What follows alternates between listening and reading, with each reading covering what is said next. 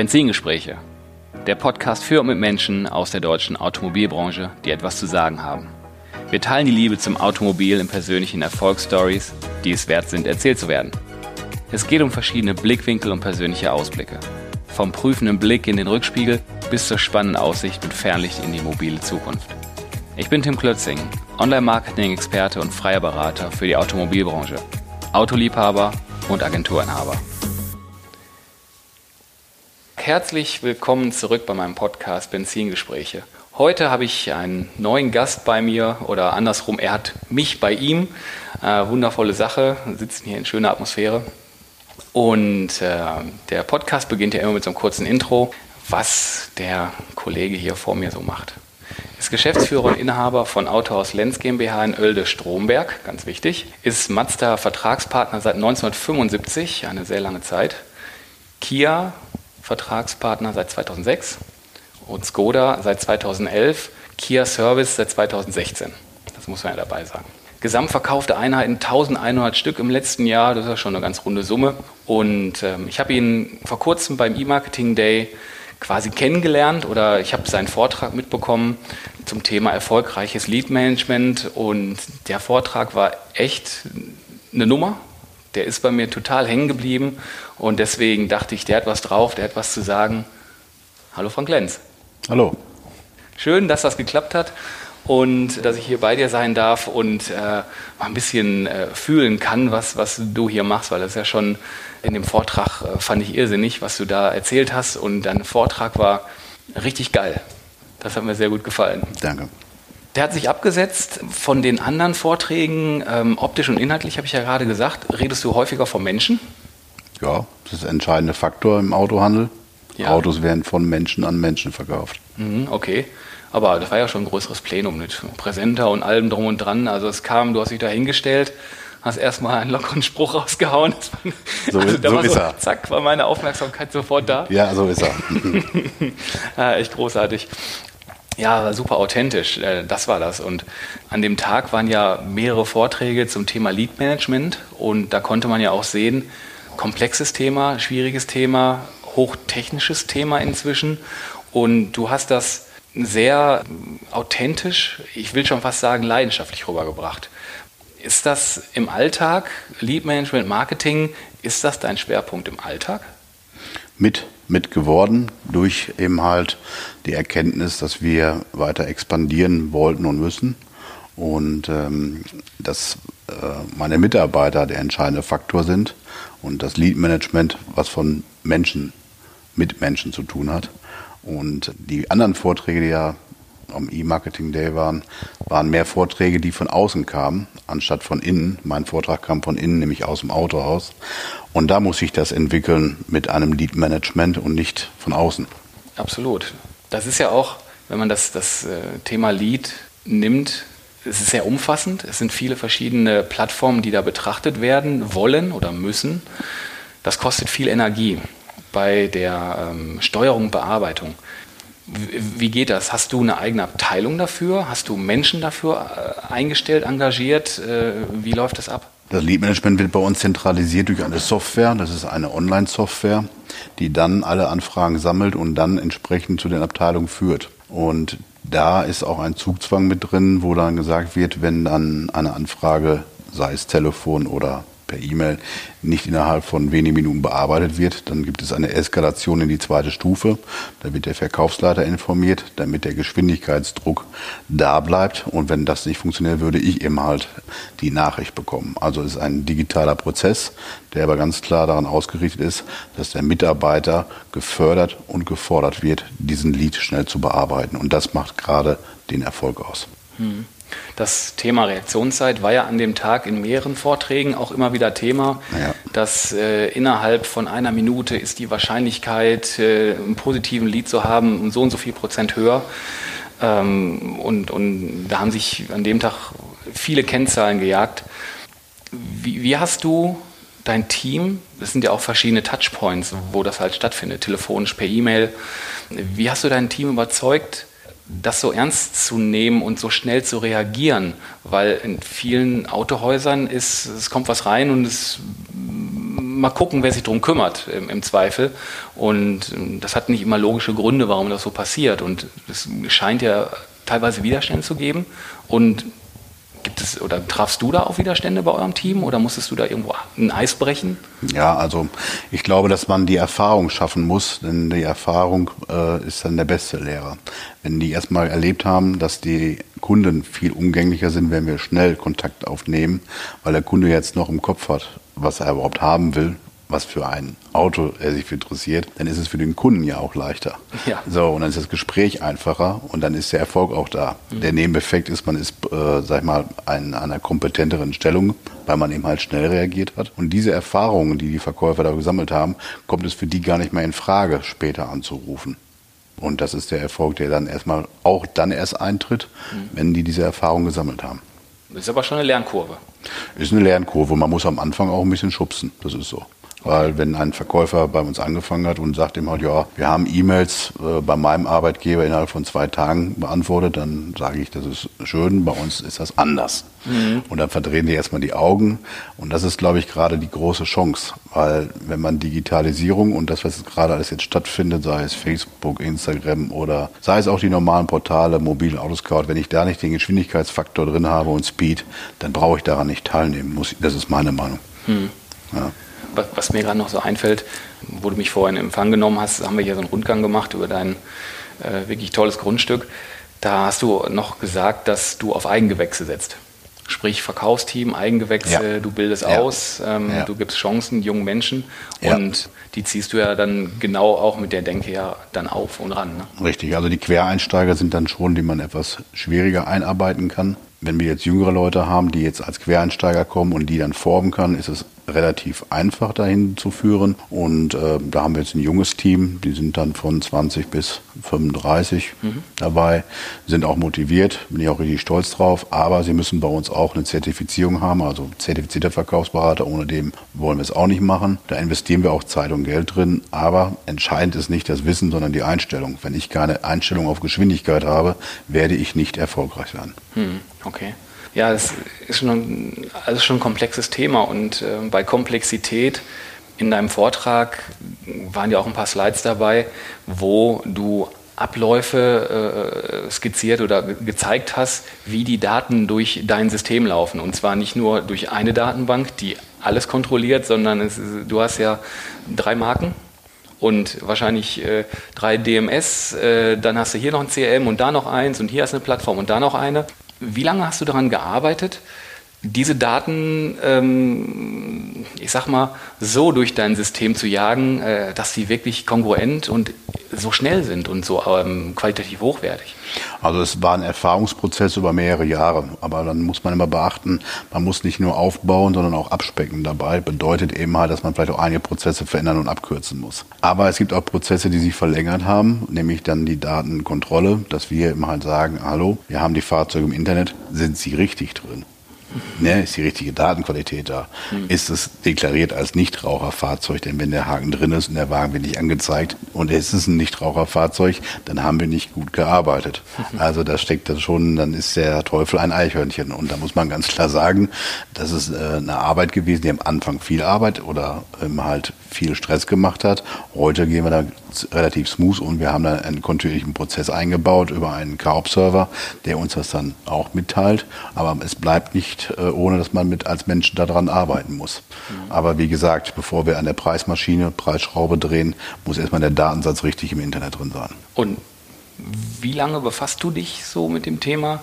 Nennen wir es jetzt mal Digitalisierung. Ist jetzt ist ein sehr allumfassendes Wort, aber wie lange bist du schon dabei, Prozesse zu optimieren, ja. digital darzustellen, also den Workflow zu optimieren, schon nicht erst zwei Jahre. Ne? Nein, das ist also schon, wenn ich zurückblicke, eben halt, Computer war immer meine Leidenschaft gewesen. Wahrscheinlich habe ich als Kind zu früh einen PC bekommen. Dann ähm, war es auch ein bisschen aus der Not heraus, weil wir haben damals äh, gar keine Verkäufer gehabt und mein Vater sagte, das brauchen wir auch nicht. Die 800 Autos können wir beide auch alleine verkaufen. ja, das war damals ja noch eine andere Zeit gewesen. Und da ist das entstanden, dass man mal eine Software mit einem anderen Anbieter ange, ähm, aufgebaut hat. Aber das, der Vorteil bei der Software war, sie ist in der Praxis entstanden. Mhm. Ja, und äh, diese Software, die gibt es auch heute noch und dass Prozesse sag ich mal, schlank abgebildet werden und dass sie dadurch auch noch beschleunigt werden im Halt und dass dadurch dann der Erfolg kommt, indem man dann auch viele Autos verkauft. Hm. Ja. Das, äh, wann war das? Das war so Ende der 90er, 96, 97 ging das los. Dann kamen die Börsen ja dabei, da gab es noch Ferker, Mobile, wusste noch keiner, dass es mal der Marktführer wird, mhm. Autoscout. Da dachte man, das ist der Marktführer. Hat sich auch alles ein bisschen geändert, sage ich jetzt mal. Es gibt ja noch viele Börsen, die dann dabei waren, die heute nicht mehr da sind. Die Autobörse von der AKB Bank. Ähm, es hat sich viel verändert da drin im Halt, aber es ist eins geblieben im Halt. Ne? Wenn du äh, Fahrzeuge da hast, sie müssen richtig und sauber und gut im Netz drin sein. Und äh, die Prozesse dahinter, die sind wichtig. Nicht, dass das Bild schön ist vom Auto, sondern wenn da keiner ans Telefon geht, wenn der Rückruf nicht erfolgt, kannst du das alles knicken. In dem Vortrag, jetzt im, im, im einleitenden Gespräch, hat es schon ange angesprochen, dass in dem Vortrag die Prozesse, die digital, digital abgebildet hast, ähm, schon sehr weit durchdekliniert sind. Und ich jetzt das erste Mal heute hier ähm, auf deinem Autohausgelände war, da habe ich halt gesehen, es ist keine reine digitale Optimierung, sondern du hast auch das, was hier vor Ort ist, ja deutlich strukturierter aufgestellt und ähm, wir sind so ein paar Stationen abgegangen. Mit so einem Rad, was ihr da dreht, äh, müsst ihr natürlich auch eine gewisse Struktur in den Abläufen physisch haben ne, mit, mit dem Produkt Auto. Und äh, das ist, fand ich schon ziemlich, äh, ziemlich bemerkenswert, was ihr da auf die Beine gestellt habt. Also Stichwort äh, Fotobox zum Beispiel und direkt daneben Aufbereitung Fotobox, so und so viele Autos pro Stunde, zack, zack, zack. Hm. Echt beeindruckend. Also es ist kein reines digitales Thema, das, das wird auch hier physisch gelebt. Ne? Richtig. Also die Prozesse, die haben wir ja, sind ja daraus entstanden, dass man es ja jahrelang auch mal verkehrt gemacht hat. Ja, das heißt also, wo es noch äh, Zeiten waren, wo man den Wagen rausgefahren hat und dann vor einem Haufen Schnee fotografiert hat ne, und der Wagen steht drei Monate, das kam ja dann auch nicht so gut an. Und heutzutage weißt du eben halt, wir haben die Möglichkeit, weil wir jetzt diese Flächen haben von 30.000 Quadratmeter und eine eigene Halle für Fahrzeugaufbereitung, dass direkt nach der Aufbereitung der äh, Fotoprozess anläuft und dass dieser maximal zwölf Minuten dauern darf, damit eben halt vier Autos durch die Box gehen, weil die Box hat ja auch Geld gekostet. Und dann muss man auch erstmal erkannt haben, hallo, diese Box hat einen hohen Wert und dieser muss sich wieder rentabilisieren. Aber er rentabilisiert sich nicht nur über die Bilder machen, wo der Prozess günstiger ist, sondern auch dadurch, dass der Kunde anerkennt, aha, da hat sich jemand Mühe gegeben, das Produkt richtig zu präsentieren, wie bei Amazon. Mhm. Ja, ich kann das Auto drehen, ich kann es mir von innen angucken, ich kann es ranzoomen, ich kann mir den Kratzer oder die Delle genauer angucken, wenn sie da ist und kann dann entscheiden, ob ich da anrufe. Ja, und äh, da haben wir festgestellt, ab dem Zeitpunkt, wo wir diese Prozesse und die Fotobox hatten, sind die Anfragen deutlich nach oben hingegangen. Deutlich, ohne dass wir die Preise verändern mussten. Ja, Produkt besser präsentieren, mehr Nachfrage. So ist es. Also das ist ein Schwerpunkt, wo ich sage, da muss man auch selber drüber äh, ähm, nachdenken, weil man hat die Möglichkeit, Bilder heutzutage freistellen zu lassen. Das kostet drei oder vier Euro oder noch weniger. Oder man kann auch das mit einer App machen. Und ich habe eine, eine andere Philosophie, wenn wir ein Produkt verkaufen, 30, 40, 50.000 oder noch mehr Euros, dann sollte man schon ein Produkt so darstellen, dass der Kunde authentisch das wahrnehmen kann und dann zu Hause entscheidet, okay, ich fahre jetzt auch 300, 400 Kilometer, um das Auto dann da zu kaufen. Ja, ganz wichtiger Punkt. Wir kommen so ein bisschen, äh, wir haben uns jetzt quasi in, in, in, meiner Struktur, dadurch, dass wir vorher schon gesprochen haben und ich das so fantastisch finde, was du hier auf die Beine stellst, äh, ich muss mal so ein bisschen zurück zur Struktur gehen.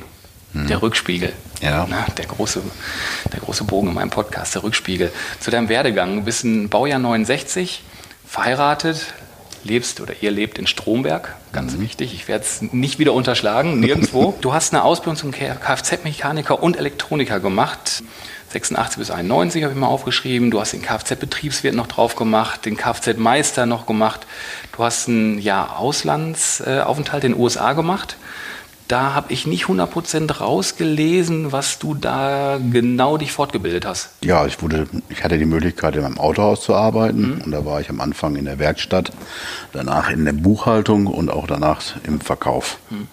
War weniger ausführend, sondern mehr Lernen dabei. Mhm. Das war 1994 und ähm, Die sind uns im Vertrieb und manchen Sachen ja schon ein paar Jahre voraus manchmal.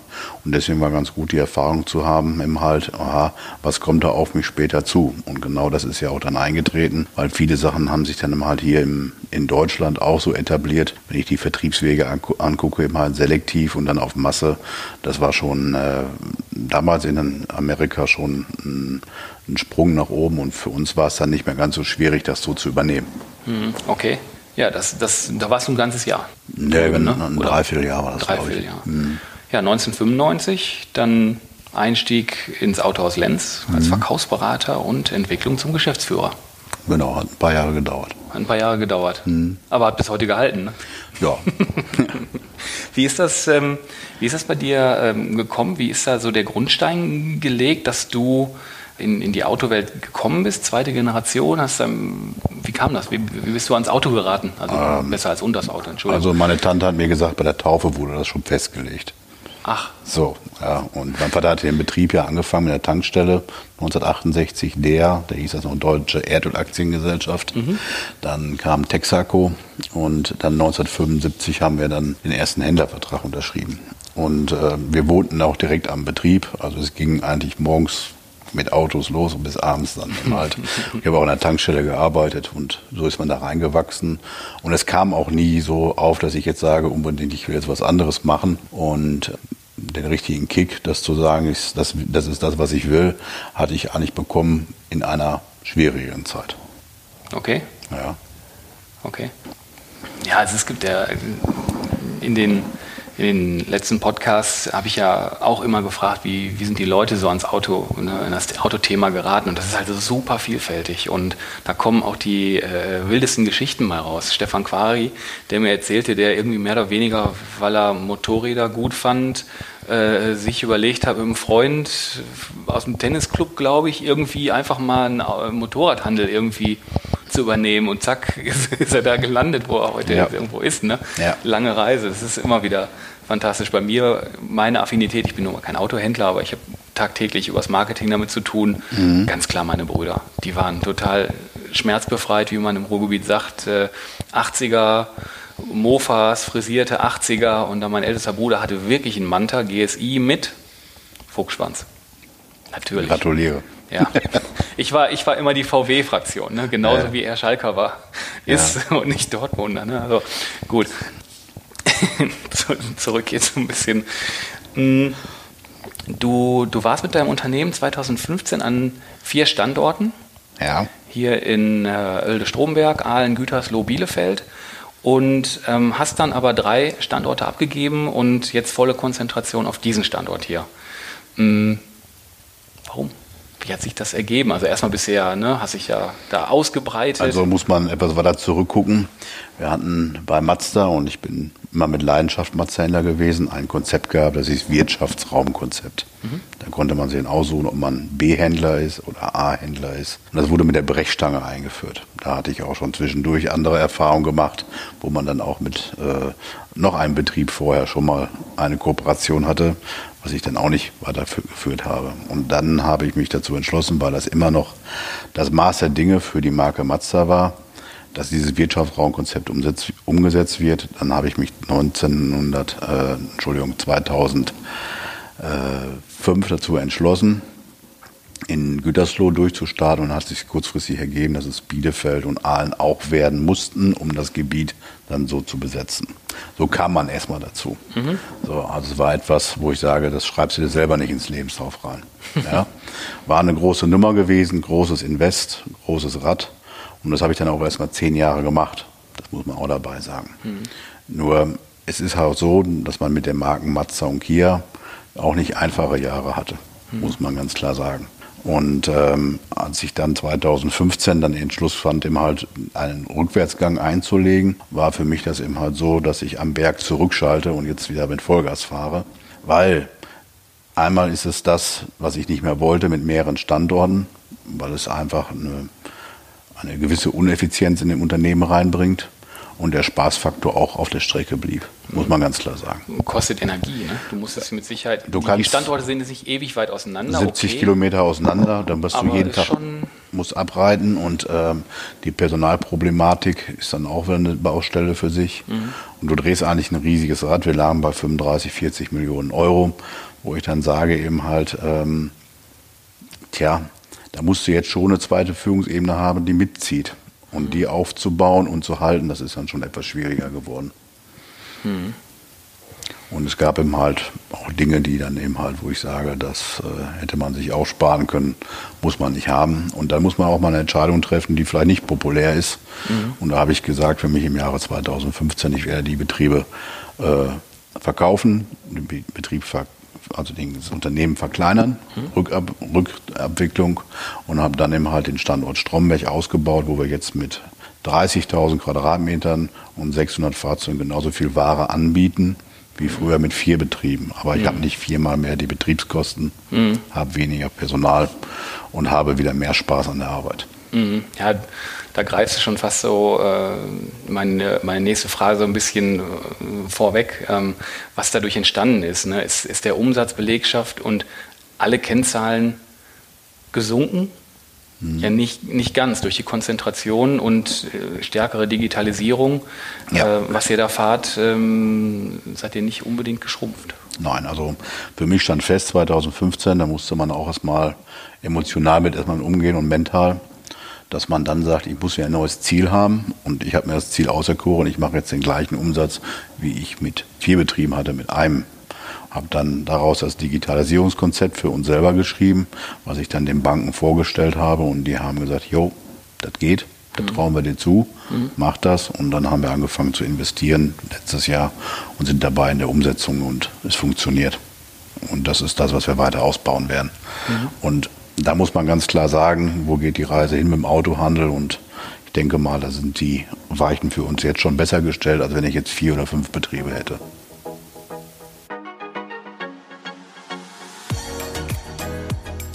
Danke fürs Zuhören bis hierhin. Weiter mit der Story geht's im zweiten Teil.